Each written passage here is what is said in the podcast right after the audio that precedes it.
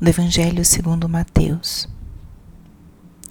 Naquele tempo disse Jesus aos seus discípulos: Vós ouvistes o que foi dito: Amarás o teu próximo e odiarás o teu inimigo. Eu, porém, vos digo: Amai os vossos inimigos e rezai por aqueles que vos perseguem.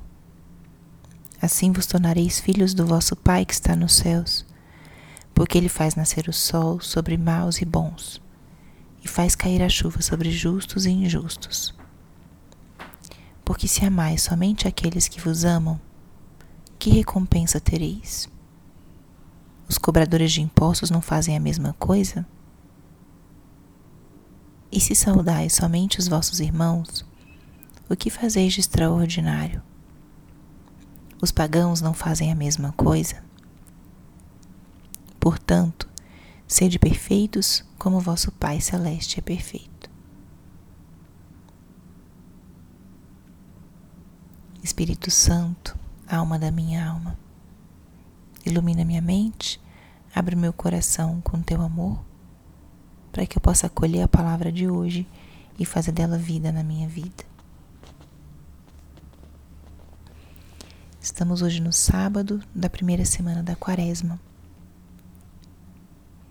E acabamos de escutar um trecho do Evangelho de São Mateus, que é parte do Sermão da Montanha, aquele núcleo da pregação e do ensinamento de Jesus. No Sermão da Montanha, Jesus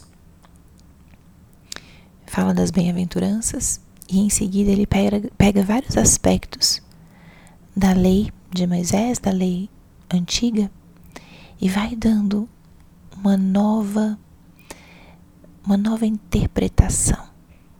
É como se Jesus nos pedisse dar um passo mais no nosso caminho de seguimento, no nosso caminho de busca pela vontade de Deus e pela santidade.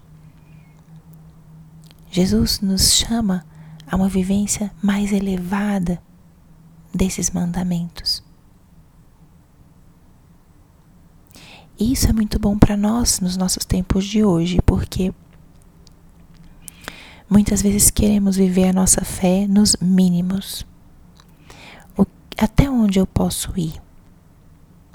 O que que eu preciso fazer para não pecar?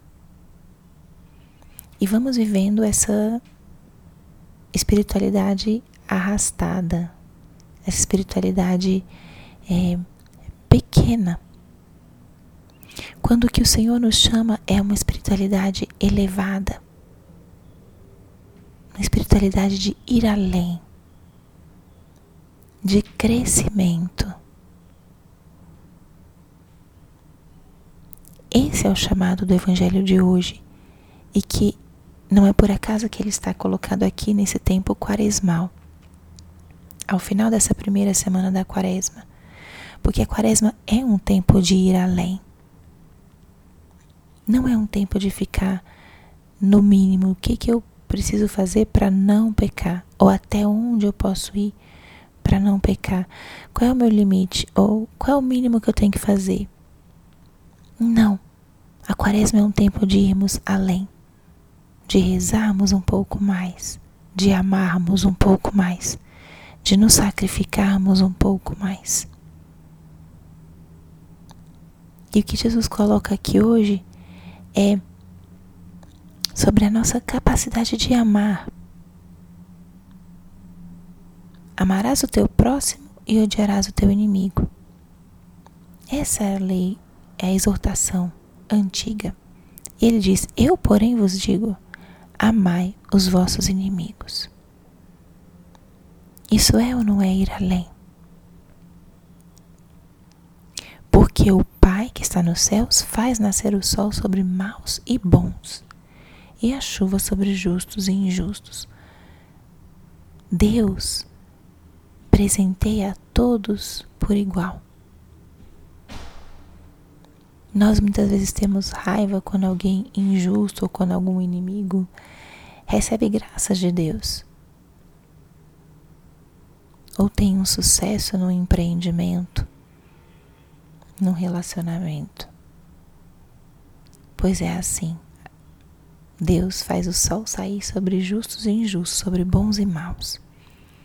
E é por isso que o Senhor nos convida a nós também exercitarmos isso e amarmos o nosso próximo e o nosso inimigo.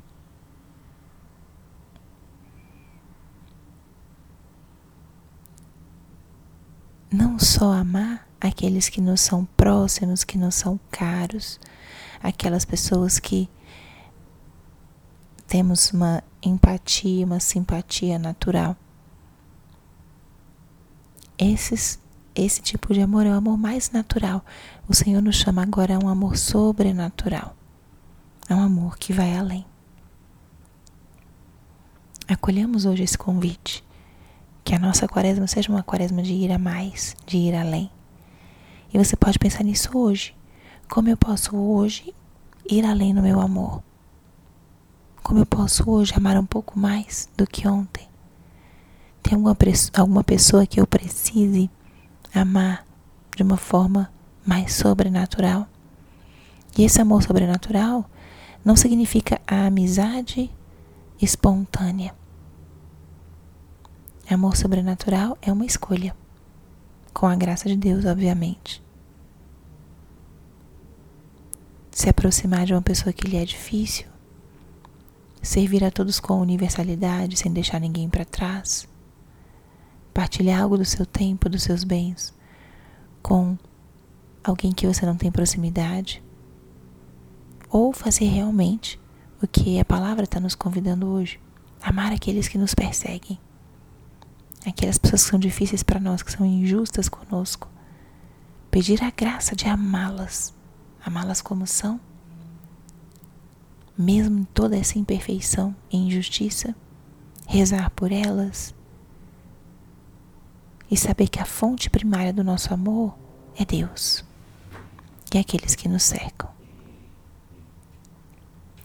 Peça hoje essa graça ao Senhor e faça hoje um gesto de ir além no amor.